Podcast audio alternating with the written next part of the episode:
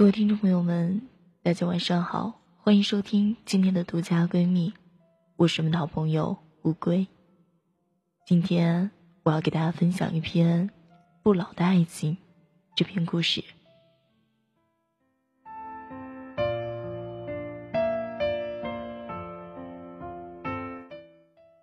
那年他十六岁，第一次喜欢上了一个男生，他不算很高。斯斯文文的，他很喜欢踢足球，有着一把低沉的好嗓音。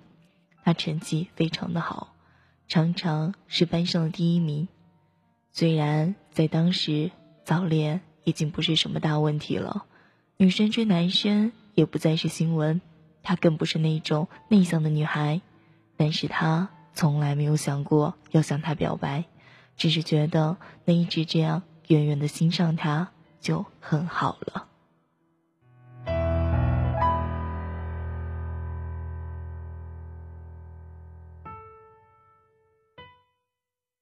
那时，他常常会在路上碰到他，打声招呼，高兴个半天。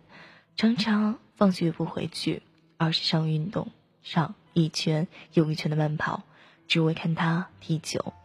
他还学着叠幸运星，每天在那小纸条上写一句想对他说的话，叠成小幸运星，快乐的放在大瓶子里。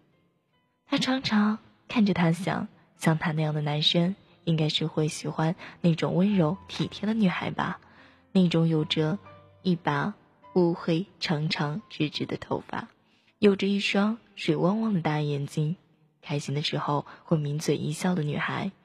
她的头发很乌黑，但只短到耳际边。她有一双大眼睛，但常常因为大笑而眯成了一条缝。她常常照着镜子想，如果有一天。成了那种女孩，他会不会喜欢上他？但想归想，他还是每个月都跑去理发店，把稍微长长一点的头发剪短到耳际边，还是一遇到好笑的事情就哈哈大笑起来，笑的眼睛依旧眯成了一条缝。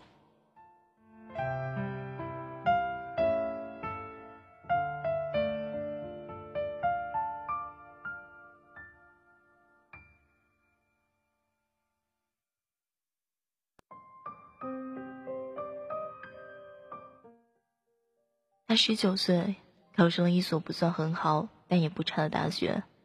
他正常发挥，考去了另外一所城市的重点大学。他坐着火车离开这个生他养他的小城市，浮上心头的是他点点滴滴与他的回忆。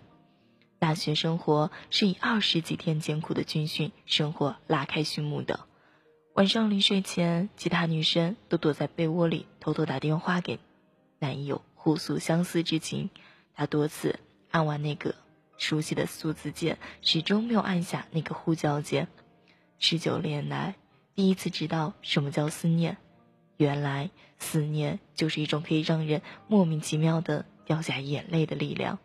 四年的大学生活不算太长，活泼单身。好事者问起原因时，他总淡淡一笑说：“学业为重吗？”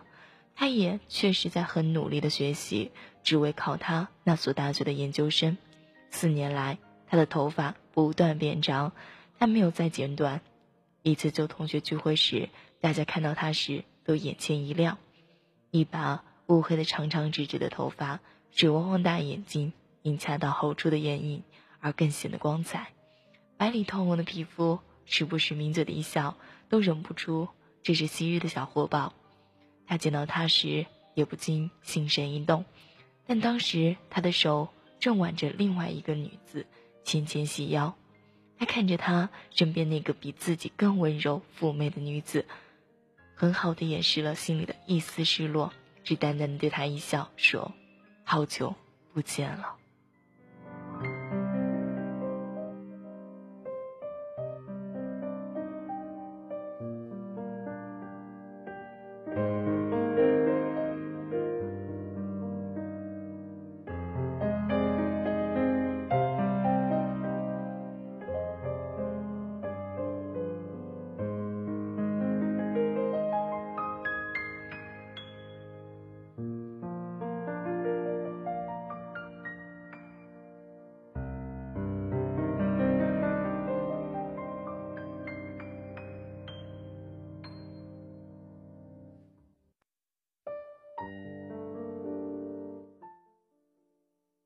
二十二岁，以第一名的成绩考上他那所大学的研究生。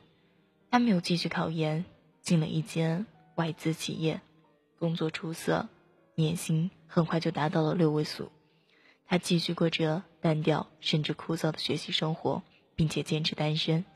一次放假回家，一进门，母亲就把他拉到一边，语重心长：“女儿啊，读书是好事，但女人始终是要嫁人生子的，这才是归宿啊。”他点了点头，进房间整理带回来的行李，先从箱子里拿出的，是一瓶满满的幸运星，摆在书桌上。书架上一排幸运星的瓶子都是满满的，刚好六瓶。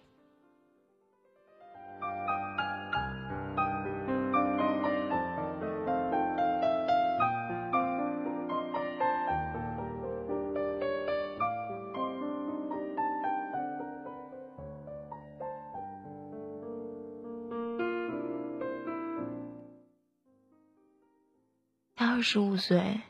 凭着重点大学的硕士学历和优秀的成绩，很快就找到一份很好的工作，月薪上万。他这时已经自己开公司，生意越做越大。第三间分公司开业的时候，他跟一个副市长的千金结婚了，双喜临门。他出席了那场盛大的婚礼，听到旁边的人说起新娘年轻有为，一表人才，新娘家世显赫。留洋归来，貌美如花，真是一对璧人。他看着她春风得意的笑脸，心里竟也荡起一种幸福的感觉，莫名的感觉，仿佛他身边那个笑容如花的女子就是自己一样。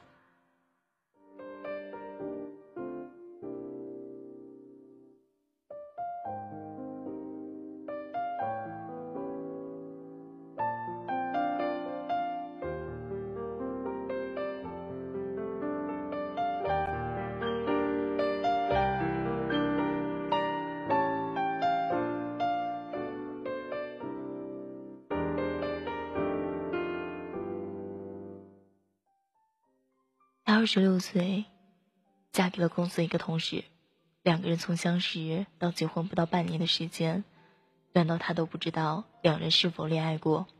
他们的婚礼在他的极力要求下搞得很简单，只邀请了几个知情的好友。当晚他喝了很多酒，第一次喝那么多的酒，没有醉，却吐得一塌糊涂。他在洗手间看着镜子里那张在水汽蒸腾下逐渐模糊的脸。第一次有种想痛哭的异常的冲动，但终于他还是把妆补好后走出来，继续扮演幸福新娘的角色。他的外套的衣袋里有他早上仓促叠好的一颗幸运星，里面写着：“今天我嫁作他人妇了，可是我知道我爱的却是你。”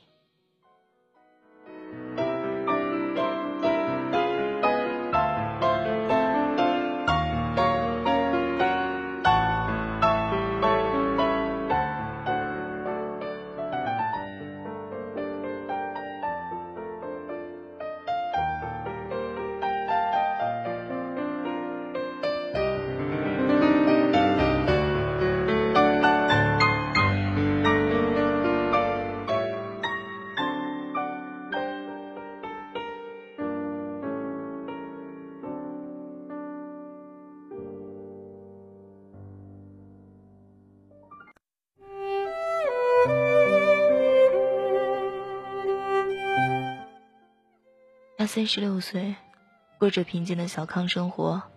一日在街上巧遇旧同学，闲聊起他，竟得知他生意失败，沉重打击后，终日流连酒吧，妻离子散。他在找到了好几天后，终于在一间小酒吧找到了他。他没有骂他，只是递给他一本存折，那里面是他所有的积蓄，然后对他说：“我相信。”你可以从头再来的。他打开存折，巨额的数字让他不可置信。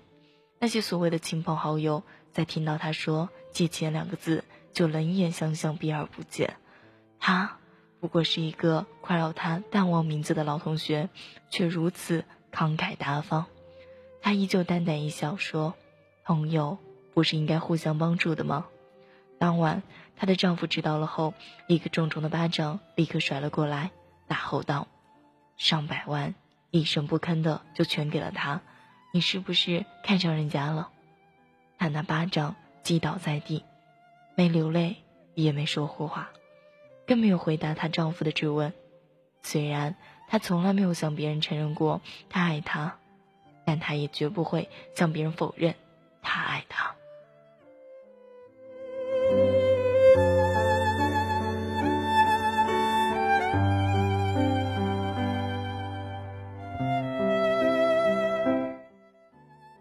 他四十岁那年，他的公司已经成为同行业最具有竞争力的几间大公司之一。那晚，他带着两百万和他的公司的百分之十的股份转让书到了他家。她的丈夫一边乐呵呵地说：“不必这么客气嘛，朋友之间互相帮助是应该的。”一边在股份转让书上签下了名字。他没说什么，只说了句：“不如留下来吃顿饭吧。”他没有。不答应的理由。饭桌端上来时，她惊讶地发现自己最爱吃的几样菜都有。当她抬头看到他一脸恬静地为丈夫儿子夹菜时，心里一下释然了，觉得自己想多了。临走的时候，她从口袋里拿出一张请帖，笑笑说：“希望你们到时都可以来。”她以为是他又开了分公司开业，不以为意，结果随手放在沙发上。送走她，转身回厨房洗碗的时候，突然听到她丈夫大声说：“人一有钱就风流。”这句话果然没错。看你这个旧同学，这么快又娶第二个了。她的手一颤，被一个破碗的缺口划了一下，血一下子涌了出来，一滴接一滴的不停的往下滴。她看着那片泛着微红的水，突然想起十五年前那个笑容如花女子。那身婚纱似乎就是这个颜色吧。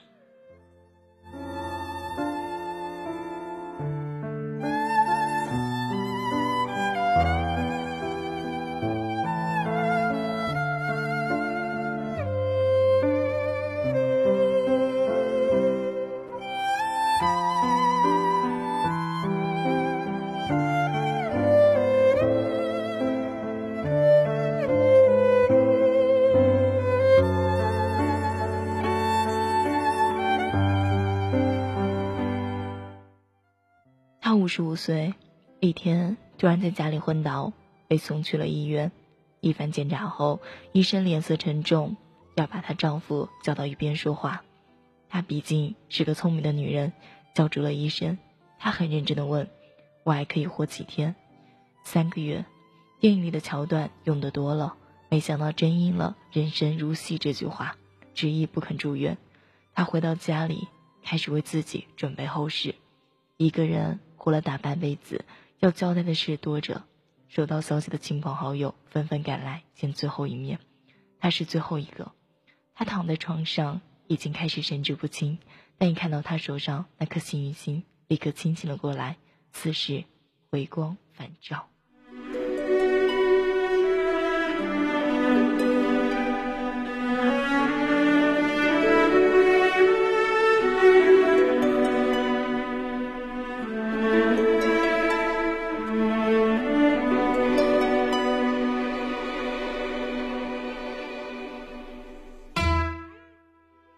这是给我的吗？他指了他那颗幸运星，脸上记露出一丝的笑容。他连忙回答：“啊，是，是啊，这是我带来给你的，真是无心插柳。这不过是他刚出机场时碰到那个红十字筹款的小女孩送的。他当时急着来见她，接过来时没看清是什么东西，就赶着上车了。一路握也不知不觉，他接过那颗幸运星。”紧握着放在胸前，好一会儿不放。终于，他指了指旁边的桌子，那上面也放了一颗幸运星。那时，他昨晚花了一个多小时才叠好的。缓缓地对他说道：“在我以前住的房子里，还有三十九罐幸运星。等我火化的时候，你把那些连同这两颗和我放在一起好吗？”他还没来得及回答，他已经合上了眼睛。一脸安详。他火化那天，他按照他的遗愿，把那些幸运星撒在了他身上。三十九罐，不小心滑落了一两颗在地，也没有人发现。他转身要走的时候，忽然发现地上还有两颗，捡起来，他想算了，就当这个留个纪念吧。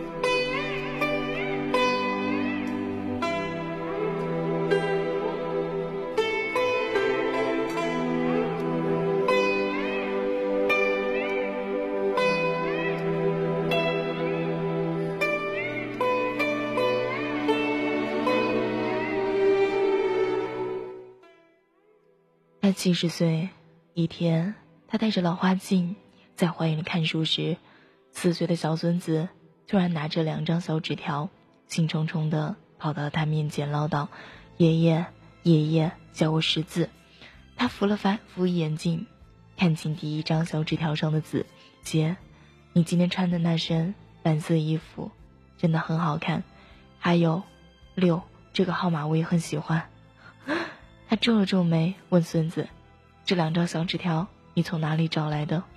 这不是纸条啊，这是你放在书桌那两颗小心下，我拆开它了，就发现里面有字哦。”他一愣，再去看第二张小纸条：“姐，有种幸福是有一个能让你不顾一切去爱他一辈子的人。”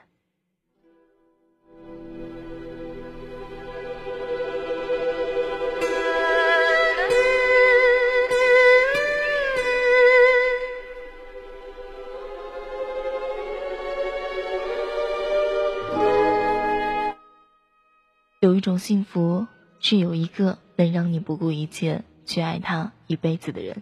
他念着念着，泪流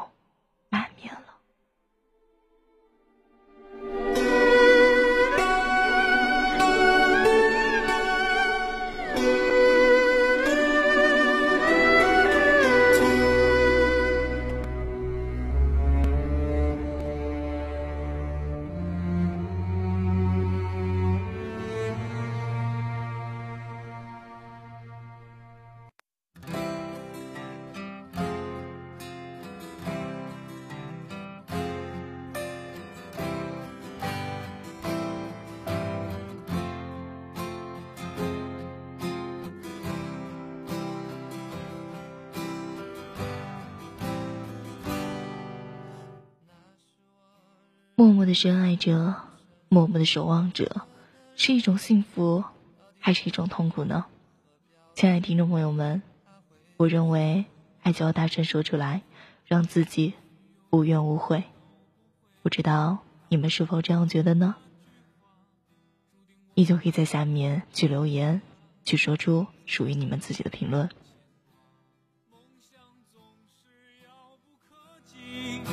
不是应该放弃？花开花落又是一季，春天啊，你在哪里？青春如同奔流的江河，一去不回来。如果大家想投稿的话，依旧可以八五六九六七零六七四。啊，我这个 QQ 邮箱，然后欢迎来投稿，诉说你我的故事，你我的心声。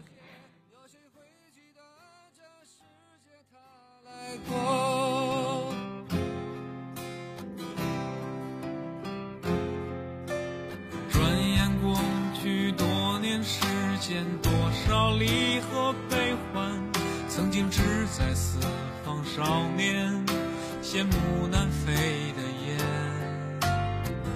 各自奔前程的身影，匆匆渐行渐远，未来在哪里？平凡，那谁给我答案？那是陪伴我的人啊，你们如今在何方？我曾经爱过的人啊，现在是什么模样？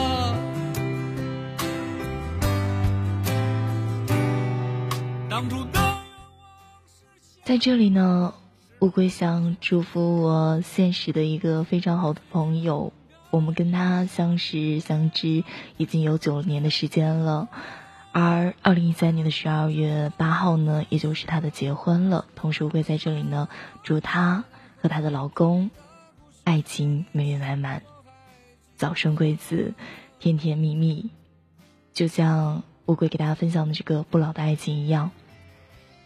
永远的幸福、快乐、开心吧，柯雅婷、杨国庆，你们要幸福一辈子哦。